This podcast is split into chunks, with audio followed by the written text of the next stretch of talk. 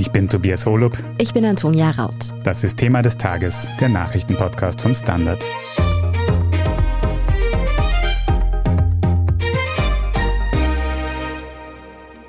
In der Nacht auf den 24. Februar 2022 ist der russische Präsident Wladimir Putin mit seiner Armee in die Ukraine einmarschiert. Seit einem Monat herrscht dort nun Krieg. Was in den ersten Tagen noch wie ein Blitzkrieg eines übermächtigen Aggressors gewirkt hat, scheint mittlerweile ins Stocken gekommen zu sein. Die Hauptstadt Kiew ist noch immer in ukrainischer Hand und auch die hart umkämpfte Front im Donbass hat bisher gehalten. Welche Taktik verfolgt Putin also offenbar und welche Fehler sind passiert? Wie könnte sich der Krieg weiterentwickeln und könnte die Ukraine ihn tatsächlich noch gewinnen? Darum geht es heute bei Thema des Tages. Herr Oberst Markus Reisner, Sie sind Leiter der Entwicklungsabteilung in der Theresianischen Militärakademie in Wiener Neustadt und Sie helfen uns heute, den aktuellen Stand im Krieg in der Ukraine einzuschätzen. Es ist jetzt einen Monat her, dass Russland die Ukraine angegriffen hat. Wie ist denn dieser aktuelle Stand? Ist die russische Offensive mittlerweile wirklich ins Stocken geraten, wie man oft hört? Man kann davon ausgehen, dass die Idee am Beginn war, relativ rasch die politische und militärische Führung in Kiew festzusetzen und damit quasi eine Entscheidung herbeizuführen. Da gibt es also einige Indikatoren, die das also herleiten lassen. Das hat nicht funktioniert. Das heißt, in den ersten 48 Stunden ist es nicht gelungen, die Hauptstadt einzunehmen. Und man war also darauf konzentriert, zumindest in den Tagen danach eine Entscheidung herbeizuführen. Aber auch das ist nicht gelungen. Schlussendlich hat es dazu geführt, dass aus vier Richtungen der Angriff begonnen worden ist, mit unterschiedlichem Erfolg.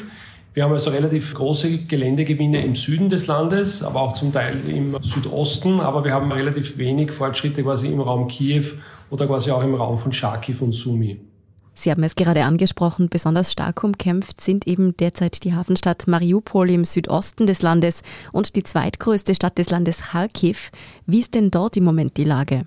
Ja, diese Städte sind am Beginn nicht so sehr in unser Blickfeld geraten, weil das Ziel der russischen Truppen war, relativ rasch in das Land vorzustoßen. Sie wurden da einige Tage aufgehalten aufgrund des Umstandes, dass sie versucht haben, die ukrainischen Verteidigungsstellungen zu überwinden. Nach diesem Angriff zum Durchbruch haben sie dann begonnen mit der sogenannten Operation in die Tiefe. Das war dann der Vormarsch weit in das Land hinein. Also bei Sumi zum Beispiel vorbei oder bei Charkiw oder auch im Süden quasi aus der Krim heraus. Da war es das Ziel, die Städte so rasch wie möglich zu umfassen und daran vorbeizufahren, also sich nicht damit aufhalten zu lassen, sondern sich erst in einer späteren Phase der Operation darum zu kümmern. Und dann, wie quasi es begonnen worden ist, diese Städte einzumarschieren, hat man festgestellt, da ist sehr starker Widerstand und es kam dann zu sehr umfangreichen Kämpfen. In Charkiw ist es so, dass bis jetzt es nicht gelungen ist, die Entscheidung herbeizuführen. Die Stadt wäre was wichtig aus russischer Sicht, vor allem als Verkehrsknotenpunkt, um also Versorgungsgüter vor allem aus Russland heranzuliefern. Mariupol, die Stadt, um die jetzt heftig gekämpft wird und die vermutlich auch in den nächsten Tagen oder möglicherweise ein, zwei Wochen maximal auch fallen wird. Da geht es also darum, vor allem die Landverbindung von den Separatistengebieten entlang der Küste des Asowschen Meeres bis zur Krim herzustellen und damit quasi der Ukraine auch jeden Seezugang in diesem Bereich quasi abzuschneiden. Sie haben auch schon die Hauptstadt Kiew angesprochen. Da ist ja lange mit einem Großangriff gerechnet worden. Warum ist diese Großoffensive bisher ausgeblieben? Ja, also da war die Situation die, mit den ersten Stunden des Krieges am 24. Februar in den Morgenstunden hat man versucht, eine Luftlandung in der Nähe von Kiew durchzuführen, und zwar am Flugplatz Hostomel. Diese Luftlandung ist auch geglückt. Das Problem war, es war sehr starker Widerstand. Damit konnte man nicht das eigentlich geplante Unternehmen zu Ende führen, indem man nämlich Transportmaschinen vom Typ IL-76 angelandet hätte die sich dann mit diesen Luftlandekräften verbunden hätten und in die Stadt hineinmarschiert wären. Das hat nicht funktioniert. Die Maschinen haben in der Luft umgedreht und sind nach Weißrussland ausgewichen. Die angelandeten Luftlandekräfte waren auf sich gestellt. Die Ukrainer haben das genützt und damit war also dieser initiale Plan nicht möglich in der Umsetzung. Und wir haben jetzt die Situation, dass wir eigentlich eine belagerte Stadt haben. Interessanterweise historisch an denselben Frontlinien wie schon im Zweiten Weltkrieg, also entlang des Flusses Irpin, der auch noch geflutet worden ist von der ukrainischen Seite. Und da haben sich jetzt beide Fronten festgefressen. Viele Beobachterinnen und Beobachter fürchten, dass in Kiew ein Szenario wie die Belagerung von Leningrad im Zweiten Weltkrieg sich wiederholen könnte. Ist es denn wirklich denkbar? Ja, die Belagerung von Leningrad war also eine verheerende Situation, eigentlich ein Kriegsverbrechen von deutscher Seite, weil hier man annimmt, dass fast über eine Million Menschen verhungert sind in letzter Konsequenz aufgrund dieser langen Belagerung der sowjetischen Streitkräfte und der Zivilbevölkerung in der Stadt. Das Problem ist natürlich, dass so eine Situation auch möglich scheint, wenn man jetzt an die belagerten Städte quasi denkt in der Ukraine, also ob das jetzt Mariupol ist, Charkiw, Sumy, Tscherniv oder quasi auch in diesem Fall jetzt ganz konkret Kiew, eine Millionenstadt. Das Problem war, dass aufgrund des raschen Vormarsches der Bevölkerung es zum Teil nicht gelungen ist, die Städte zu verlassen. Sie wurden also quasi eingekesselt, so wie wir das jetzt auch zum Beispiel in Mariupol sehen. Und das Problem ist, dass von Woche zu Woche die Versorgung der Bevölkerung immer schwieriger wird. Das heißt, es gibt kaum die Möglichkeit, Wasser der Bevölkerung zur Verfügung zu stellen, weil einfach die Leitungen alle unterbrochen sind oder zerstört. Das gleiche mit Verpflegung, medizinischer Versorgung.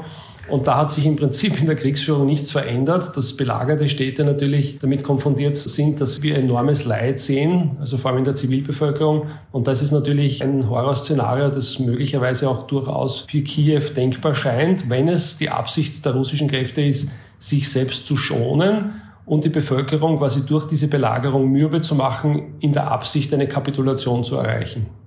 Jetzt haben wir bisher vor allem über Kämpfe in ukrainischen Großstädten geredet, aber gibt es eigentlich auch in ländlicheren Gebieten heftige Gefechte aktuell? Die gibt es durchaus. Es gibt also hier einige Brennpunkte, die möglicherweise auch durchaus entscheidend sein können für den weiteren Kriegsverlauf. Zum Beispiel im Süden ist es den Russen tatsächlich gelungen, sehr rasch aus der Krim vorzustoßen und den Dnepr zu überschreiten. Warum ist das entscheidend? Weil der Dnepr eine mögliche Verteidigungslinie für die ukrainischen Streitkräfte darstellen würde. Eine starke Linie, an der es gelingen würde, mit geringen Kräften einen sehr starken Abwehrerfolg zu erzielen. Und hier ist es im Süden so, dass bereits die Russen quasi bei Cherson über den Dnepr gegangen sind und möglicherweise den Dnepr sogar vorstoßen weiter Richtung Nordosten. Das kann also durchaus einen entscheidenden Einfluss haben. Die zweite interessante Herausforderung, die die ukrainischen Streitkräfte haben, ist die Situation ostwärts des Dnepr und zwar in dem Bogen bei den Städten Saraposchia und Dnepropetrovsk bzw. Dnepro. Da ist es so, dass die Masse der ukrainischen Landstreitkräfte entlang der Kontaktlinie immer noch gebunden sind und hier toben sehr heftige Kämpfe vor allem im Bereich der Stadt Isium. Isium, muss man sich vorstellen, ist quasi ein Geländeabschnitt, der im Prinzip eine Enge repräsentiert. Und wenn es hier den russischen Streitkräften gelingt, durch diese Enge vorzustoßen, dann wäre es ihnen unter Umständen in der Lage, diese ukrainischen Streitkräfte entlang der Kontaktlinie einzukesseln. Das heißt, wir hätten also die Situation, dass die Ukrainer von einem Moment auf den anderen von ihrem Nachschub aus der Tiefe heraus abgeschnitten werden. Und das könnte natürlich fatale Konsequenzen haben. Als militärische Laien sieht man da natürlich immer nur die einzelnen Brandherde sozusagen, aber können Sie uns vielleicht erklären, welche übergeordnete Taktik sich bei den russischen Streitkräften erkennen lässt? Was hat sich da in den vergangenen Wochen ablesen lassen? Ja, was Russland versucht hat, ist eben am Beginn eine rasche Entscheidung herbeizuführen. Das Indiz dafür ist diese versuchte Luftlandung im Raum Kiew, aber auch der Umstand, dass die Kräfte in Anbetracht der Größe des Landes doch relativ gering ausgefallen sind beim Aufmarsch. Diese knapp 200.000 Soldaten, denken Sie an ähnliche Operationen wie zum Beispiel beim Golfkrieg II im Irak 1991. Da waren einmal fast eine Million alliierte Soldaten im Einsatz, eine sehr hohe Anzahl von Soldaten, vor allem wenn man auch bedenkt, dass in der Wüste es natürlich viel leichter vorzumarschieren ist, wie das zum Beispiel jetzt in der Ukraine ist. So, das hat jetzt nicht funktioniert. Und es scheint so, dass entweder es jetzt zu einem Abnützungskrieg kommt oder es die Russen schaffen, da zusätzlich Reserven und Kräfte heranzuführen. Jetzt kann man sich die Frage stellen, warum haben die Russen an mehreren Fronten gleichzeitig angegriffen? Sie hätten ihre Kräfte auch bündeln können. Ich denke, hier war die Strategie, auch vor allem die ukrainischen Kräfte zu binden an mehreren Frontabschnitten, also nicht nur im Raum Kiew, sondern quasi auch im Süden und im Osten des Landes damit die Ukrainer nicht in der Lage waren, selbst ein Schwergewicht zu bilden, also selbst ihre Kräfte zu bündeln und zum Beispiel einem zentralen Angriff der Russen entgegensetzen zu können. Und was wir jetzt vermutlich sehen werden, ist, dass die Russen versuchen werden, regional, wo auch immer möglich, Fortschritte zu erzielen. Auch die ukrainische Seite wird versuchen, mögliche günstige Situationen für zu nützen. Das Problem ist hier praktisch der Umstand der Zeitachse, denn hier ist es so, dass natürlich die Ukrainer die große Herausforderung haben, versorgungstechnisch Munition, Waffenverpflegung nachzuführen, trotz auch der Waffenlieferung des Westens und hier Russland natürlich viel mehr Möglichkeiten hat, einen derartigen Abnutzungskrieg für sich entscheiden zu können auf dieser Zeitachse. Welche möglichen Szenarien es für die weitere Entwicklung des Krieges gäbe und ob die Ukraine ihn tatsächlich noch gewinnen könnte, darüber sprechen wir nach einer kurzen Pause. Bleiben Sie dran. Guten Tag, mein Name ist Oskar Bonner. Ich habe den Standard gegründet, weil es damals einfach keine unabhängige liberale Qualitätszeitung gab. Guten Tag, mein Name ist Anna Haber und ich lese den Standard, weil er genau das noch immer ist. Und das ist heute so wichtig wie damals. Der Standard, der Haltung gewidmet. Herr Oberst Reisner, wenn wir hier jetzt schon von einem Abnützungskrieg sprechen, dann stellt sich die Frage, wie gut ist die Ukraine aktuell noch aufgestellt? Was bräuchte sie gerade am meisten, um quasi weiterkämpfen zu können? Die erste große Frage wäre, wie lange können Sie quasi hier noch durchhalten und könnten Sie es tatsächlich schaffen, diese mächtige russische Armee, die ja scheinbar doch nicht so mächtig ist, wie wir alle geglaubt haben, aufhalten? Ich zitiere da kurz den Leiter des amerikanischen Militärnachrichtendienstes, der vor zwei Wochen dem Kongress Rede und Antwort gestanden ist in dieser Frage und er hat dort ganz offen zugegeben und sich entschuldigt vor den Kongressabgeordneten bezüglich des Umstandes, dass offensichtlich auch der amerikanische Militärnachrichtendienst den Widerstandswillen der Ukraine unterschätzt hat. Dann ist es zu einer massiven Zunahme gekommen, auch von Waffenlieferungen. Die Frage ist, reichen solche Waffensysteme aus, um einen Konflikt tatsächlich für sich zu entscheiden? Die Antwort ist nein. Sie können helfen, ihn zu verzögern und die Gegenseite davon zu überzeugen, dass also jeder weitere Angriff einfach mit entsprechend hohen Verlusten verbunden wäre. Aber tatsächlich aufhalten oder sogar Land oder Gelände zurückerobern, das wird damit nicht natürlich funktionieren, weil dazu bräuchte man auch die Möglichkeit, mechanisierte Verbände einsetzen zu können.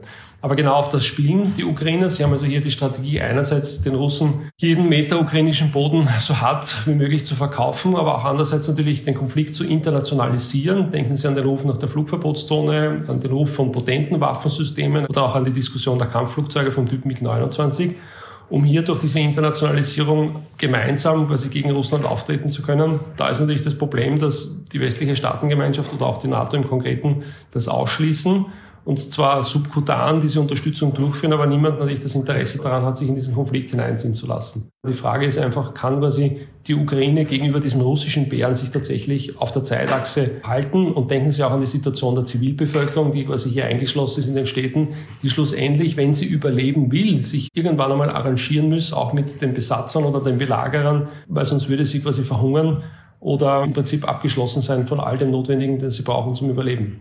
Wir hören ja immer wieder, dass die russischen Angreifer gerade mit massiven Logistikproblemen, mit Nachschubproblemen zu kämpfen hätten.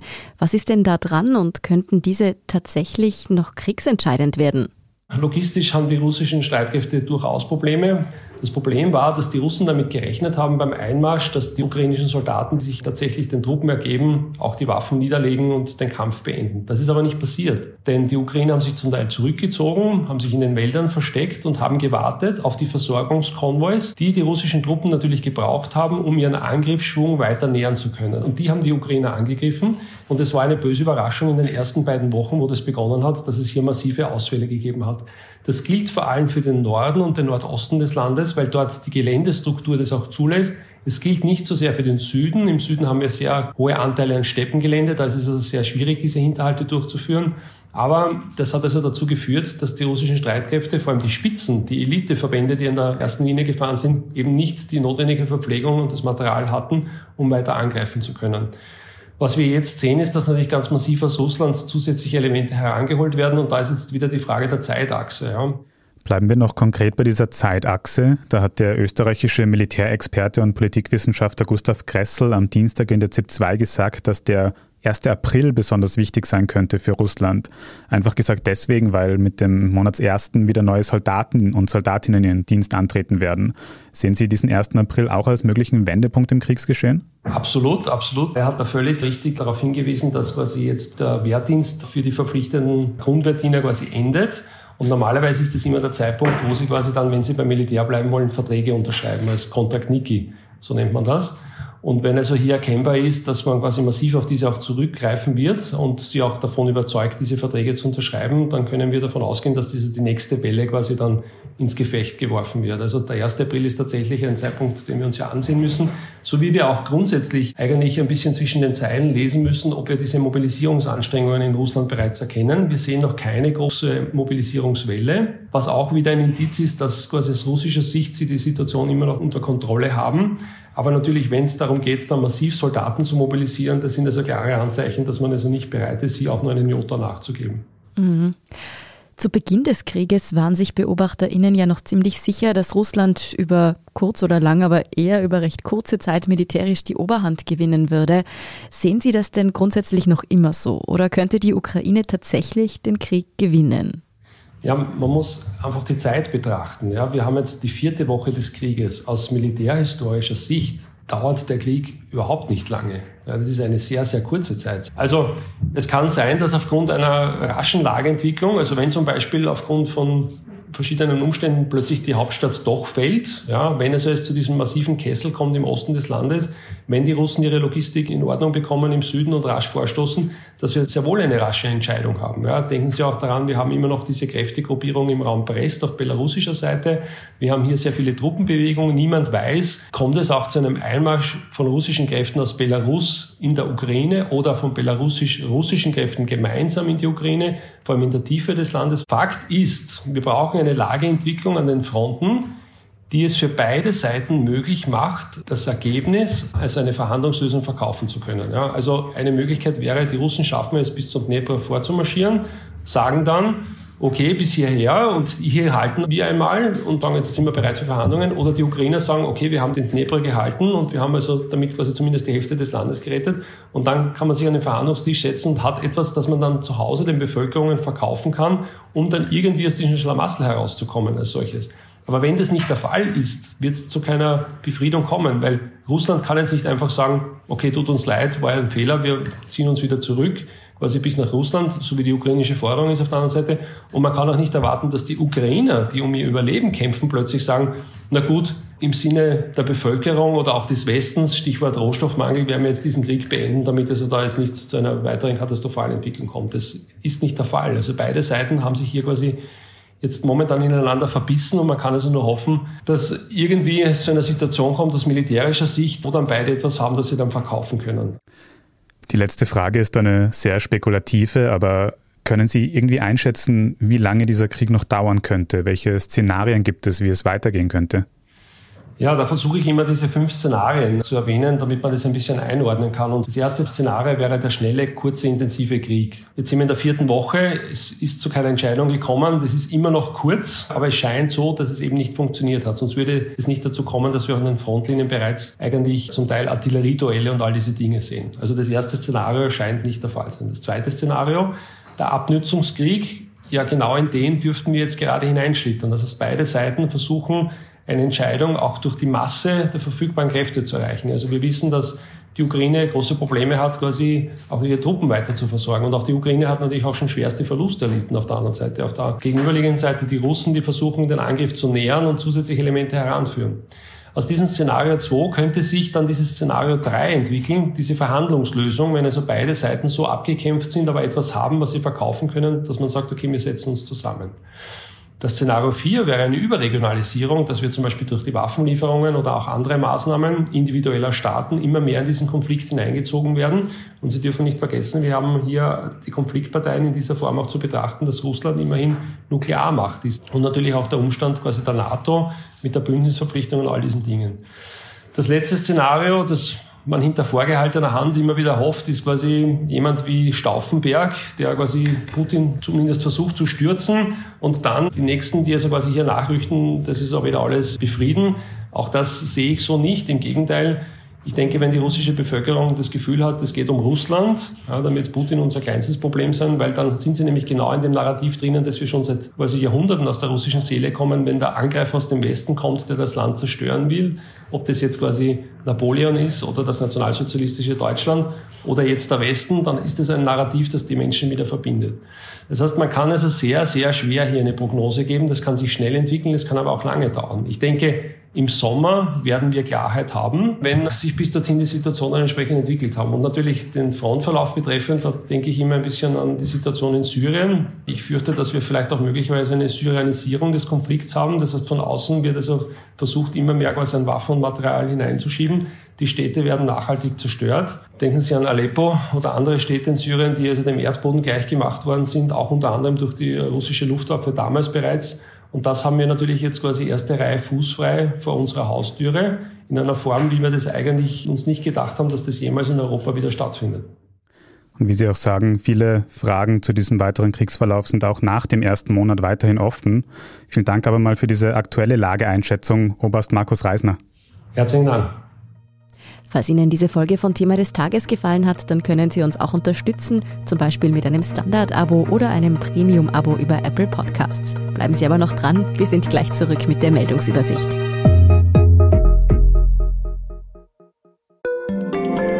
Eine kleine Wohnung im Zentrum, das wär's.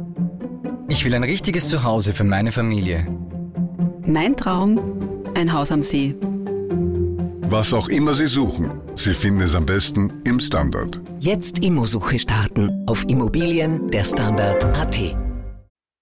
Und hier ist, was Sie heute sonst noch wissen müssen. Erstens, das österreichische Bundesheer soll deutlich mehr Geld bekommen. Angesichts der Bedrohung durch den Krieg in der Ukraine soll unter anderem ein 10 Milliarden Euro schwerer sogenannter Neutralitätsfonds für die nächsten Jahre eingerichtet werden. Er ist dazu gedacht, den Investitionsrückstau der letzten Jahrzehnte abzubauen. Außerdem soll das Regelbudget bis 2027 auf 1,5 Prozent des Bruttoinlandsprodukts angehoben werden.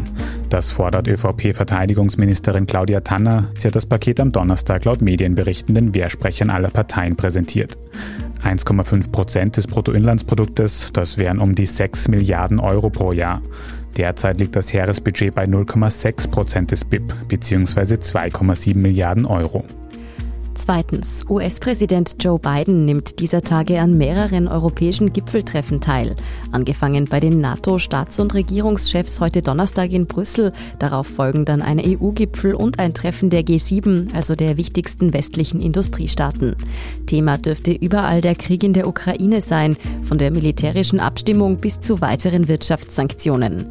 NATO-Chef Jens Stoltenberg hat im Voraus eine Verdoppelung der NATO-Truppen an der östlichen Grenze des Bündnisses verkündet. Joe Biden fordert härtere Energiesanktionen bis hin zu Boykotts. EU-Länder wie Deutschland stehen da aber weiter auf der Bremse. Und auch der ukrainische Präsident Volodymyr Zelensky wird an allen drei Gipfeltreffen teilnehmen. Er ist per Videoschaltung aus dem umkämpften Kiew zugeschaltet. Und drittens, die neuen Corona-Maßnahmen für Österreich sind heute mit einem Tag Verspätung in Kraft getreten. Zuvor hatte es laut dem grünen Gesundheitsminister Johannes Rauch heftige Debatten mit dem Koalitionspartner ÖVP gegeben. Die neuen Regeln zusammengefasst. Es gilt wieder eine FFP2-Maskenpflicht in allen Innenräumen, also auch im gesamten Handel, bei Dienstleistungen oder auch beim Betreten von Restaurants. Bei größeren Veranstaltungen ohne fixe Sitzplätze, Beispiel Nachtgastro, können BetreiberInnen selbst entscheiden, ob sie statt der Maskenpflicht lieber einen 3G-Nachweis fordern. Und schließlich ändern sich auch die Quarantäneregeln. Symptomfreie Infizierte können nach fünf Tagen, auch ohne negatives Testergebnis, die Quarantäne verlassen wenn sie für weitere fünf Tage bei allen Kontakten Maske tragen und etwa weder Gastro noch Veranstaltungen besuchen. Supermarkt und Arbeit sind dann aber erlaubt. Die genauen Regeln noch einmal zum Nachlesen finden Sie sowie alles weitere zum aktuellen Weltgeschehen auf der Standard.at. Wenn Sie Feedback oder Anregungen für uns haben, dann erreichen Sie uns über podcast.derstandard.at. Abonnieren Sie uns am besten auch auf Ihrer liebsten Podcast-Plattform, dann verpassen Sie keine Folge mehr. Und bei der Gelegenheit gerne auch eine 5-Sterne-Bewertung dort lassen. Das hilft uns wirklich sehr, also auch Freundinnen und Freunden weitersagen. Ich bin Antonia Raut. Ich bin Tobias Holub. Baba und bis zum nächsten Mal.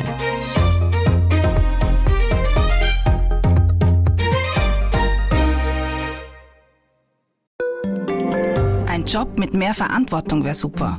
Ich will eine bessere Work-Life-Balance. Es muss ganz einfach Spaß machen. Welchen Weg Sie auch einschlagen möchten. Er beginnt bei den Stellenanzeigen im Standard. Jetzt Jobsuche starten auf Jobs der Standard.at.